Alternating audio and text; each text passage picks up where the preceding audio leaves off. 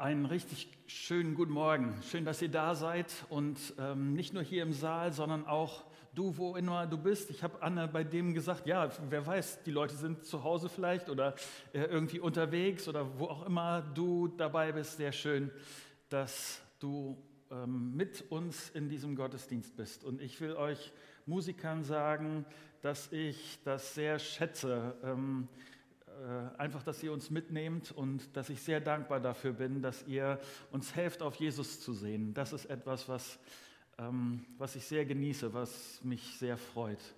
Ähm, ich weiß, dass ihr da viel investiert. Ihr habt gestern schon geprobt, ihr habt heute Morgen nochmal geprobt. Das ist ein hoher Aufwand, den ihr da investiert.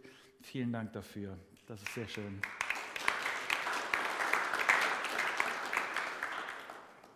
Ich würde gerne mit uns starten und äh, wenn ihr zum Gebet mit mir aufstehen würdet, das wäre super.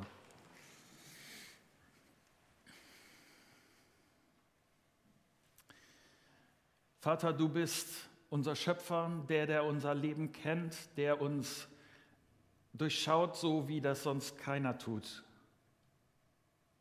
Und ich danke dir dafür, dass du uns liebst, bedingungslos und dass du uns zeigst, wie das Leben wirklich äh, so funktioniert, wie es soll, wie du dir das gedacht hast. Und ich danke dir dafür, dass wir durch dein Wort eine klare Peilung bekommen, dass es uns hilft, dich besser kennenzulernen, dich besser zu verstehen und dadurch auch das, was wir sind, wie ich bin und wie, wie ich meine Umgebung wahrnehme, all das richtig einzuschätzen von dir her. Und ich wünsche mir so sehr, dass das, was wir jetzt gemeinsam durchdenken und auch in den nächsten Wochen im Epheserbrief gemeinsam lesen, dass uns das hilft, diese Ausrichtung zu haben, auf dich zu sehen und dadurch das Leben wirklich zu verstehen, wie es ist. Und dadurch auch praktisch Schritte zu gehen, die unser Leben so verändern, dass, dass es dir gefällt und dass es gut ist für uns. Gebrauch du jetzt diese Zeit bitte. Rede du zu uns. Amen. Setz dich gerne. Du wirst das wahrscheinlich auch kennen, dass man manchmal so äh, Schritte im Leben kennt, wo man gar nicht weiß genau, wie das Endergebnis ist, was dabei rauskommt dass man manchmal ähm, nur im Moment das abschätzen kann, so ähm, was scheint mir das Beste, aber dass das auf lange Sicht gar nicht so deutlich ist und dass man erstmal nur einen ersten Schritt gehen muss und dann manchmal überrascht ist, was am Schluss der Dinge rausgekommen ist. Ich kann mich erinnern, als mir äh, meine Eltern zu Weihnachten äh, eine Gitarre geschenkt haben. Ich stand davor und ich wusste nicht genau, ist das jetzt ein gutes Geschenk oder ist das irgendwie, äh, was, warum schenken sie mir das oder nicht? Besonders, weil ich überhaupt noch nicht Gitarre spielen konnte. Vielleicht haben meine Eltern gesehen, dass der Klavierunterricht nie wirklich, mein Klavierunterricht nie wirklich weit führen würde und sie haben das mit irgendwas anderem versucht oder so, ich weiß es nicht. Auf jeden Fall konnte ich damals nicht abschätzen, was es bedeuten würde, als ich anfing, äh, Gitarre spielen zu lernen. Es ist nicht nur, dass ich die Möglichkeit hatte, dann einfach schön Musik zu machen, äh, sondern es hat noch viel, viel mehr bedeutet. Nämlich, ich habe mit anderen Leuten zusammen Musik gemacht. Dadurch sind Freundschaften entstanden zu anderen. Nicht nur das, es hat mich auch herausgefordert, Verantwortung zu übernehmen, in einer Gruppe mit anderen Musik zu machen. Es hat mir damals, oder es war ein Schritt, der mir damals nicht klar war, aber der nachher viel größere, gute Bedeutung gehabt hat. Als ich Christ geworden bin, ist mir das im Grunde genommen sehr ähnlich gegangen. Ich habe mir am Anfang Gedanken darüber gemacht, dass ich glaube, es gibt einen Gott, das war für mich klar. Und ich wollte zu diesem Gott gehören. Ich wollte, dass es zwischen mir und Gott gut ist. Und ich habe verstanden, dass Jesus gekommen ist, um die Brücke zwischen Gott und mir zu bauen, eine Möglichkeit, dass ich mit diesem Gott in Ordnung komme. Und ich habe damals gedacht, okay, das ist gut. Ich, ich weiß, dass ich Sachen falsch gemacht habe.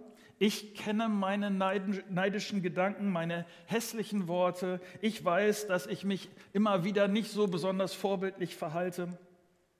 Und wenn das den Weg zu Gott blockiert, dann bin ich froh, dass ich Vergebung bekommen kann.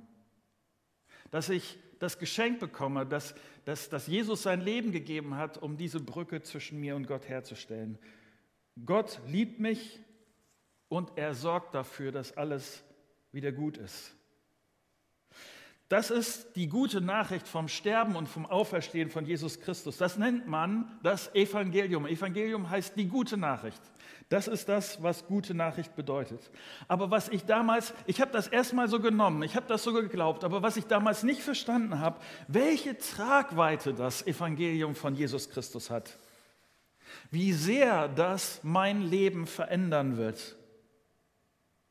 Warum ich dir das am Anfang der Predigt hier auch dieser Predigtreihe erzähle, ist, wenn ich der guten Nachricht von Jesus Christus glaube, dann ist es nicht nur dieser Moment, wo dann zwischen mir und Gott alles in Ordnung wird. Das ist, das ist es. Aber es bedeutet noch viel mehr. Die gute Nachricht von Jesus Christus, das Evangelium von Jesus Christus hat die Kraft, mein Leben, mein Leben neu auszurichten, zu dem auszurichten, zu dem es wirklich gedacht war. Je mehr ich das Evangelium von Jesus Christus begreife, verinnerliche, ihm vertraue, je mehr es Teil von mir wird, desto mehr bekomme ich im praktischen Leben, komme ich da zu Hause an, wo ich hin soll. Komme ich zu dem, wozu ich eigentlich geschaffen bin. Das ist Glück, Zufriedenheit, Freude. Das ist das, wo Gott mich gedacht hat. Diese tieferen Folgen des Evangeliums von Jesus Christus habe ich am Anfang habe ich nicht begriffen. Aber je mehr ich mehr, mehr das Evangelium Teil von mir wird, desto mehr verstehe ich, warum im Neuen Testament die gute Nachricht von Jesus wieder und wieder und wieder betont wird. Du hast, wenn du die, durch die ganzen Bibelteile im Neuen Testament äh, liest, es ist, man könnte sagen, das ist langweilig. Es ist immer wieder das Gleiche. Aber es hat diesen Zusammenhang, dass wenn ich verstanden habe, wenn ich mehr verstehe, was das Evangelium von Jesus Christus ist, dass es mein Leben, dass das mein Leben ausrichten wird, dass das die Kraft ist, die mein Leben verändern wird. Wenn du mir heute diese Minuten Zeit gibst, dann hoffe ich, dass du zum ersten oder zum wiederholten Mal dich daran erinnern lässt, was das Evangelium von Jesus Christus wirklich bedeutet. Denn nichts, nichts auf diesem Globus kann dein Leben so sehr verändern wie diese gute Nachricht von Jesus Christus. Wir werden in den nächsten Wochen durch den Epheserbrief lesen und was wir lesen werden, ist genau das, nämlich wie dieses Evangelium von Jesus Christus, wie die Nachricht von Jesus Christus dein Leben verändern will. Damit angefangen, dass deine Beziehung zu Jesus wieder, zu Gott wiederhergestellt wird. Aber dann auch weiter, wie das dein Leben beeinflusst. Und wenn ich den Epheserbrief lese, dann kann ich nur immer wieder sagen, ja, genau, das will ich. Das will ich in meiner Beziehung zu Gott, das will ich auch in meiner Beziehung zu anderen. Das soll meine Motivation sein. So will ich unterwegs sein. Das soll mein Leben ausstrahlen. Diese Freude, diese Weisheit und die Gemeinschaft mit anderen, diese Dinge sollen meinen Alltag bestimmen. Und deshalb kann ich nur sagen, freu dich auf den Epheserbrief, freu dich auf die nächsten Wochen. Sie sind es wert. Ein paar ganz kurze Informationen nur über, über das Setting des Epheserbriefs, über den Zusammenhang, äh, den wir hier lesen. Ähm, Ephesus ist damals so das Berlin, Paris oder London der damaligen Zeit. Es ist das Zentrum oder eines der Zentren für Politik, Bildung, Wirtschaft, da fließt viel Geld. Wie ist es dazu gekommen, dass diese, diese Stadt eine erste Gemeinde hat? Das Wahrscheinlichste ist, dass ein christliches Ehepaar nach Ephesus gekommen ist, nicht lange nachdem Jesus gestorben und auferstanden ist. Dieses Ehepaar erzählt den Leuten von Jesus und es entsteht eine erste Gemeinde. Paulus, ein bisschen später, ist auf einer Reise und er kommt auch nach Ephesus und kommt in diese Stadt und trifft die Leute dieser Gemeinde. Und er bleibt dort eine Zeit. Er hilft beim Aufbau dieser Gemeinde. Und deshalb, wenn Paulus jetzt genau an diese Stadt, an die Gemeinde in dieser Stadt schreibt, dann kennt er sowohl die Gemeinde ganz gut, aber kennt auch die Herausforderungen dieser Stadt ganz gut. Und als er sich das überlegt zu schreiben, schreibt er zuerst zwei Verse und die will ich am Anfang mit euch lesen. Äh, Epheser 1, ab Vers 1. Da schreibt Paulus dieses. Paulus, Apostel Jesu Christi, nach, dem, nach Gottes Plan und Willen, an die, die in Ephesus leben und zu Gottes heiligen Volk gehören. Euch allen, die ihr aufgrund des Glaubens mit Jesus Christus verbunden seid, wünsche ich Gnade und Frieden von Gott, unserem Vater und von Jesus Christus, unserem Herrn. Ganz kurz zusammengefasst, norddeutsch würden wir jetzt äh, hier am Anfang äh, sagen, Paulus sagt den Leuten, hallo Gemeinde. Das sind, ist der Kern dieser, dieses, dieses Verses. Aber damals schreibt man ein bisschen mehr, schreibt man ein bisschen äh, höflicher, ein bisschen ausführlicher, deshalb kommen diese zwei Verse zustande. Und dann kommt Paulus zu dem, was er wirklich sagen will.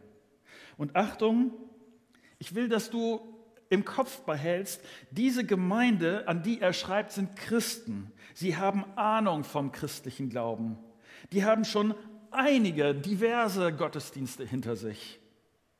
Die haben schon einige Predigten gehört. Aber Paulus schreibt trotzdem zuerst, mein erster Gedanke, in Christus und zwar seinen Plan, Gottes Plan. Er schreibt weiter in Vers 3. Gepriesen sei Gott, der Vater unseres Herrn Jesus Christus. Gepriesen sei er für die Fülle Geist, des geistlichen Segens, an der wir in der himmlischen Welt durch Christus Anteil bekommen haben. Denn in Christus hat er uns schon vor der Erschaffung der Welt erwählt mit dem Ziel, dass wir ein geheiligtes und untadeliges Leben führen, ein Leben in seiner Gegenwart und erfüllt von seiner Liebe. Von allem Anfang hat er uns dazu bestimmt, durch Jesus Christus seine Söhne und Töchter zu werden. Das war sein Plan. So hatte er es beschlossen. Und das alles soll zum Ruhm seiner wunderbaren Gnade beitragen, die er uns durch seinen geliebten Sohn erwiesen hat. Durch ihn, der sein Blut für uns vergossen hat, sind wir erlöst. Daran wird sichtbar, wie groß Gottes Gnade ist. Was meint Paulus hier? Paulus sagt, bevor irgendetwas existierte, bevor irgendetwas war, keine Erde, kein Stern, kein Weltall, bevor irgendetwas war, hat Gott an dich gedacht. Ich finde, das ist ein völlig verrückter Gedanke, etwas, was, was völlig, das, das ist etwas, was christliche Religion einmalig macht. Nämlich das, was, was hier steht, ist, Gott hat nicht nur einen Gedanken an dich gehabt, sondern einen, irgendeinen Gedanken, sondern einen liebevollen, einen guten, einen fröhlichen Gedanken an dich. Ich weiß nicht, ob du dir das vorstellen kannst, aber es muss so ungefähr gewesen sein. Es ist noch nichts gewesen. Gott in seiner Dreieinigkeit ist unterwegs und was Gott dann sagt, ist voller Liebe, voller Freude. Denkt er sich, Sollten die anderen, sollte es nicht andere geben, die das genauso erleben wie Vater, Sohn und Heiliger Geist? Ich weiß, ich rede jetzt ziemlich menschlich, aber und in diesem Moment hat er an dich gedacht. Sein Plan war für dich, dir das Beste, dir alles Gute, dir alle Freude und Liebe und Wertschätzung und Anerkennung und Geduld und Barmherzigkeit und Harmonie und Frieden und Glück. Ich kenne keine andere Religion, wo das so ist. Wo Gott von Anfang an dir als seinem Geschöpf so leidenschaftlich zugewandt ist. Gott hat an dich gedacht und hat sich gedacht, es wäre toll, wenn du das mitbekommen könntest. Vielleicht kennst du diese Situation, ähm, Ich weiß nicht, ob ich das schon mal erzählt habe, aber damals als kleiner Kerl kennst du bestimmt auch äh, solche Situationen auf der Straße. Du hast irgendwie Kriegen, Verstecken oder was auch immer gespielt. Ähm, und dann gab es so die Situation, so ein Pulk von, von kleinen Jungs da. Und dann geht es so, dass Teams gebildet werden. Und dann gibt es zwei, die dürfen sich aussuchen, wer in ihrem Team ist. Vielleicht warst du einer der Beliebten und bist immer zuerst gewählt worden, aber vielleicht kennst du wie ich auch das Gefühl, wenn du, du merkst dann, der eine geht da in das Team, der andere geht da in das Team, der, und der, die Gruppe, in der du stehst, von denen, die da gewählt worden sind, wird immer kleiner. Ich war damals der Deutsche in Holland und damals war das noch ziemlich kompliziert mit holländischen und deutschen und so. Und du kannst dir vielleicht ausmalen, was das äh, am Anfang für Konsequenzen gehabt hat. Und Paulus sagt hier, Gott von Anfang an sagt er, du sollst in meinem Team sein. Ich will dich dabei haben. Ich warte nicht, bis du übrig bist und ich dich dann gequält in mein Team leben muss. Nee, von Anfang an sagt Gott zu dir, dich will ich dabei haben. Dich habe ich ausgesucht. Du bleibst nicht übrig. Dich will ich in meiner Familie. Hier in Vers 5 steht, von allem Anfang hat er uns dazu bestimmt, durch Jesus Christus seine Söhne und Töchter zu werden. Das war sein Plan, so hatte er es beschlossen. Das war Gottes Ziel. Du kannst zur besten Familie gehören, die es überhaupt gibt. Und das Beste für dich, das Beste ist in Vers 4, ein geheiligtes und untadeliges Leben führen, ein Leben in seiner Gegenwart und erfüllt von seiner Liebe. Weißt du, was, was ein geheiligtes und untadeliges Leben bedeutet? Gott hat sich gedacht, nee, für Roman, für Mariam, für Florian oder Magdalena, für sie will ich nicht ein halbgares Leben, nicht ein zweitbestes Leben, kein unvollkommenes Leben, keine halbe Liebe, keine halbe Wahrheit, keine halbe Freude. Das Beste will ich, geheiligt und untadelig. Ja, ich weiß, äh, dieses Wort heilig, das ist manchmal negativ besetzt, das bedeutet irgendwie spießig, irgendwie öde oder was es auch. Und es ist genau das Gegenteil. Wir leiden oft so sehr daran, dass Leben unheilig ist, kaputt ist, defizitär ist, nicht so, wie es sein sollte. Und Gott sagt, das möchte ich für, für die, die zu mir gehören, das möchte ich nicht. Ich möchte, dass es richtig gut ist. So viel, wie es irgend geht, schon hier auf der Erde. Und dann erst recht, wenn meine Leute bei mir sind, der Plan ist ein Leben mit Gott und erfüllt von seiner Liebe. Ich habe dir ja am Anfang gesagt, dass ich mir am Anfang meines Christseins nicht bewusst war, wie weit Gottes Plan mit mir geht und welche Konsequenzen dieser Plan Gottes ganz praktisch für mich hat. Wenn wir, und das ist an mir an dieser Stelle deutlich geworden, wenn wir Söhne und Töchter Gottes sind, und ich das mehr und mehr und mehr verstehe, weißt du, wie sehr das meinen Alltag verändert? Wenn Gott einen Plan für mein Leben hat, dann weiß ich, dass mein Leben nicht sinnlos ist. Ich sage das von mir, ich könnte das auch schlecht aushalten, wenn ich, wenn meine Existenz im Grunde genommen egal ist. Wenn es egal ist, ob ich da bin oder nicht. Wenn das keinen Unterschied macht. Und diese äh, Verse zeigen mir, dass, das, dass mein Leben sehr wohl einen Unterschied macht, dass es nicht egal ist. Gott sagt mir hier, du bist da mit einer Absicht. Wenn du dunkle Momente hast und dich fragst, was das alles soll, wenn du den Schmerz kaum aushalten kannst, du bist nicht hier zuerst auf der Erde, nicht zuerst damit du erfolgreich bist, andere Leute beeindrucken kannst, du als Held in, in den Nachrichten landest. Denn die Gefahr ist, wenn das alles weg ist, wenn dein Leben nicht so lecker ist, wenn, wenn, wenn es schwierig wird, mein, mein Erfolg, meine Freunde weg sind, die Anerkennung, vielleicht auch die Gesundheit weg ist, dass ich dann denke, dass mein Leben sinnlos wäre. Aber Gott, er ist derjenige, der über meinem Leben steht, der bleibt und der mir, die, der mir weiterhin sagt, dein Leben hat Bedeutung. Mein Leben ist nie sinnlos, weil Gott mich will. Sein Plan ist, mit mir unterwegs zu sein. Dass du lebst und dass du mit Gott lebst, das ist sein Plan.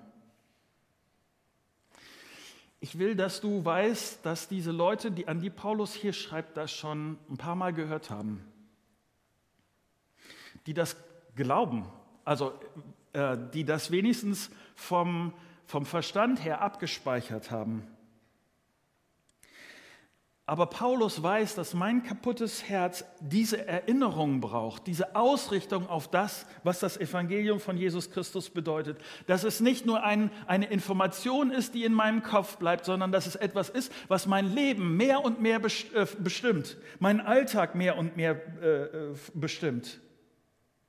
Ich verstehe dann, dass, wie gut Gott zu mir ist, was sein Plan ist. Und es fängt an, mein Handeln äh, mehr und mehr zu bestimmen.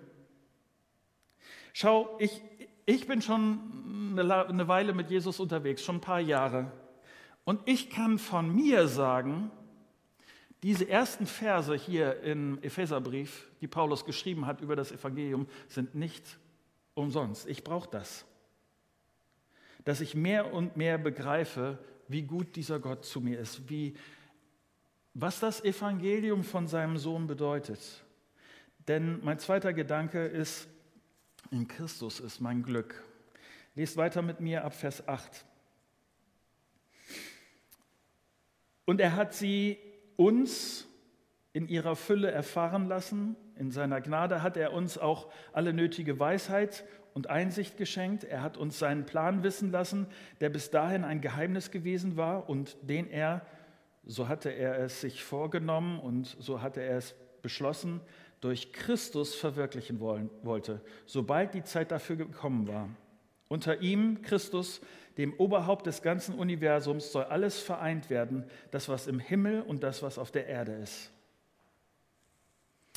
Manche Christen betonen das sehr, dass wir uns für Gott entscheiden müssen, dass ich, dass ich eine Entscheidung treffen muss für Gott. Paulus predigt hier oder er schreibt hier die andere Seite. Er betont die andere Seite. Gott hat sich für mich entschieden. Gott hat alles getan, damit ich verstehe, was Gottes Plan ist. Dass mein, mein Glück ist, dass er mir gezeigt hat, dass er mir geschenkt hat, dass ich überhaupt begreifen kann, was diese gute Nachricht von Jesus Christus ist. Ich komme ich bekomme diese Beziehung zu Gott nicht von mir aus, weil ich so gute Leistung bringe, weil ich diese Beziehung zu Gott repariert habe. Nee, überhaupt nicht, sondern es, die Rettung, die Gnade Gottes ist das, was mich zurück zu Gott bringt. Was Paulus hier wichtig ist, ist, Marco, dass du Christ bist, das ist ein Geschenk von Gott. Das ist echt ein Glück, und Jesus ist dabei der, um den es geht. Deshalb muss ich an dieser Stelle dieses sagen. Ich, ich, möchte dich heute um das Vertrauen, um vielleicht zum ersten Mal dein Vertrauen äh, zu Jesus bitten oder darum werben. Wenn du es bis jetzt noch nicht getan hast, dann bitte ich dich heute Morgen, fang an, mit diesem Jesus Christus sich zu, dich zu beschäftigen. Lies in der Bibel. Vielleicht, vielleicht hilft dir ein Glaubensgrundkurs. Bald fängt ein Glaubensgrundkurs an und du kannst dich gerne anmelden unter einer der E-Mail-Adressen, die du vorhin äh, gesehen hast. Das wird irgendwie wird das bei mir landen und dann können wir darüber reden. Ich informiere dir, dich gerne darüber, was da passiert. Melde dich. Lass dir von Gott zeigen, was sein Plan ist. Und wenn du schon weiter bist mit deiner Suche, wenn du im Grunde genommen weißt, dieser Jesus Christus ist wirklich mein Retter, Der, dieser Jesus hat wirklich sein Leben gegeben, damit die Beziehung zwischen mir und Gott wieder in Ordnung kommt, dann hoffe ich, dass du diesen Schritt machst und Jesus zu sagen, ich vertraue dir, ich möchte mit dir leben, zeig du mir, wie das Leben funktioniert, ich will das tun, was du sagst. Ich hoffe, dass du diesen Schritt machst. Und wenn du Christ geworden bist, vielleicht, vielleicht ist es schon länger her, dann bitte ich dich, bei diesem Vertrauen zu Jesus zu bleiben. Wieso betone ich das so sehr? Obwohl ich Christ bin, habe ich manchmal schwierige Phasen in meinem Glauben. Phasen, in denen ich Gott nicht verstehe. Phasen, in denen mich Zweifel ankriecht. Phasen, wo ich denke, dass Gott so weit weg ist. Und was dieser Text sagen will, ist, Gott hat mit dir einen Plan, auch wenn die Beziehung zwischen dir und Gott gerade nicht so einfach ist. Gott bleibt dir gnädig. Wirf dein Vertrauen nicht weg. Vielleicht ist heute eine Entscheidung dran, wieder neu Gott zu sagen, Gott, ich will nicht aufgeben. Gott, in der letzten Zeit sind Dinge vorgekommen, die es für mich schwer machen zu glauben. Aber Jesus, ich will dir weiter vertrauen. Okay. Der größte Schritt, der mir in meinem Christsein nicht so deutlich war, ist, welche Auswirkungen das in meinem praktischen Leben hat. Ich will dir sagen, was, was uns in den nächsten Wochen noch beschäftigt, weiter beschäftigen wird. Ich will das nur anreißen, weil dieser Text das auch anreißt in meinen, meinem letzten Gedanken. Aber es geht wirklich nur um ein, ein anderes, einen Start in diese Richtung. Der Rest kommt in den nächsten Wochen. Und ich muss kurz meine Nase putzen und dann geht es gleich weiter.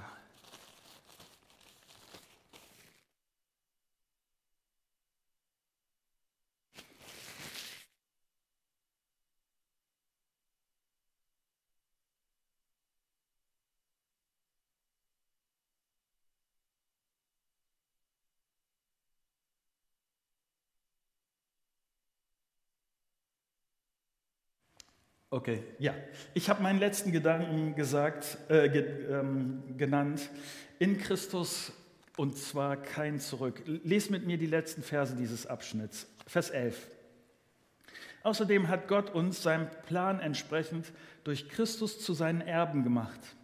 Er, der alles nach seinem Willen und in Übereinstimmung mit seinem Plan ausführt hatte uns von Anfang an dazu bestimmt, mit dem Ziel, dass wir zum Ruhm seiner Macht und Herrlichkeit beitragen. Wir alle, die wir unsere Hoffnung auf Christus gesetzt haben. Auch ihr gehört jetzt zu Christus. Ihr habt die Botschaft der Wahrheit gehört, das Evangelium, das euch Rettung bringt. Der Heilige Geist ist gewissermaßen eine Anzahlung, die Gott uns macht, der erste Teil unseres himmlischen Erbes. Gott verbirgt sich damit für die vollständige Erlösung derer, die sein Eigentum sind.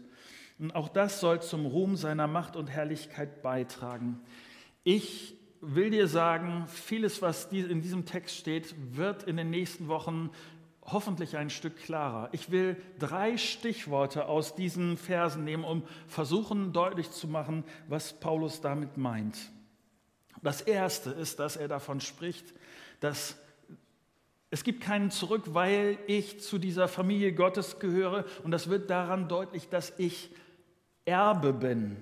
Was meint Paulus damit? Gott sagt, du gehörst nicht an meinen Katzentisch. Weißt du, was ein Katzentisch ist? So was, was übrig ist, so was, was gerade noch dazugestellt wird oder äh, irgendwie, irgendwie. Nee, du bist mein Kind. Du gehörst wirklich zur Familie und mit allen Rechten, die dazugehören. Ich will dir sagen, an welcher Stelle das einen Unterschied macht, einen ganz praktischen Unterschied macht. Wenn ich wirklich das Evangelium von Jesus Christus ganz tief begriffen habe, wenn ich weiß, dass ich Erbe bin, dann wird Neid in meinem Leben eine immer geringere Rolle spielen. Denn worauf, worauf sollte ich denn neidisch sein, wenn ich Kind des Schöpfers des Universums bin? Das macht überhaupt keinen Sinn. Ich bin Erbe. Noch eine kurze Zeit. Dann, dann sitze ich am Tisch meines himmlischen Vaters und es ist alles gut in einem Maß, das ich hier mir in, auf der Erde niemals denken, fühlen, erwarten könnte. Wenn ich das tief verinnerlicht habe, zum Beispiel wie gnädig Gott mir ist, wie freundlich Gott zu mir ist, Warum sollte ich dann nicht gnädig und freundlich zu anderen sein? Oder ein bisschen ätzender gesagt, wenn ich wieder neidisch bin und ungnädig, dann weiß ich, dass ich vielleicht den Anfang des Evangeliums verstanden habe, aber dass mir noch ein tieferes Verständnis des Evangeliums fehlt. Dass mir fehlt, dass ich noch, dass, dass das Evangelium von Jesus Christus noch mehr Teil von mir wird. Ein zweites Stichwort, Gottes Ehre. Das ist etwas, was Paulus sehr deutlich zeigt, wozu ich da bin, wozu wir da sind, wozu Gemeinde da ist, ist zur Ehre Gottes. Äh, vorgestern lag ich neben meiner Frau im Bett und ähm, ich fragte sie wieder eine dieser Fragen, die sie überhaupt nicht liebt, nämlich so Fragen wie, wir sind ganz schön alt geworden, oder? Ähm, wie, wie stellst du dir den Rest unseres Lebens vor? Und sie ist eine weise Frau und sagt zu mir, Marco, im Grunde genommen ist doch alles Wesentliche klar. Wir setzen unser Leben für Jesus ein und alles andere wird sich ergeben. Nur das ist das, was wirklich bleibt. Und ich dachte, recht hat sie. Es ist eigentlich nicht so kompliziert und ich, ich sage es dir wieder ein bisschen ätzender, dass mir an mir und meiner an, oder an der einen oder anderen Stelle, dass ich mir noch so wichtig bin, dass, dass ich so sehr auf mich und meine Dinge achte, macht deutlich, dass ich das Evangelium von Jesus Christus an diesen Stellen noch nicht wirklich gut verstanden habe. Weil das Evangelium von Jesus Christus würde mich daran erinnern, dass es zuerst um Jesus geht dass mein ganzes Dasein, meine Existenz auf ihn ausgerichtet ist und seine Erfüllung, sein Glück, seine Zufriedenheit in Gott findet. Und ich versuche es noch immer selber.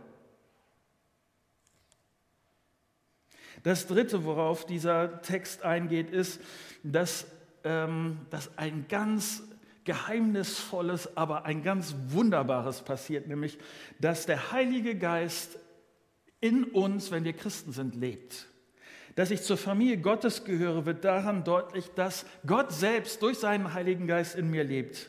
Wir werden das im Epheserbrief an verschiedenen Stellen nochmal aufgreifen. Und ähm, wichtig ist mir an dieser Stelle, dass nochmal diese, diese Gewalt, diese Größe des Evangeliums, Gott kommt mir so nahe, dass er in mir lebt und mein Alltag dadurch sich verändert, dass ich an manchen Stellen mutiger Entscheidungen treffen kann, dass ich an manchen Stellen Schmerz mehr ertragen kann, dass ich, äh, verstehst du, das wird ganz konkret praktisch, äh, kommt das zur Auswirkung. Ich hoffe sehr, dass dieses, dass du das diese gute Nachricht von, vom Evangelium nicht verstehst als nur ein schlichtes, okay, dann ist die Beziehung zu Gott geklärt, mir ist vergeben und es ist alles gut. Es ist so, diese Evangel dieses Evangelium von Jesus Christus ist so viel mehr, bedeutet so viel mehr, will so viel mehr. Und ich hoffe, dass dieser Epheserbrief uns hilft, das klarer zu sehen. Ich freue mich auf diesen Epheserbrief, weil es mir die Chance gibt, auch obwohl ich schon so lange mit Jesus unterwegs bin. Ich brauche diese Erinnerung an das Evangelium, mehr zu begreifen, was diese gute Nachricht von Jesus Christus bedeutet. Ich hoffe, ihr seid dabei. Es, es wird sich lohnen. Soweit.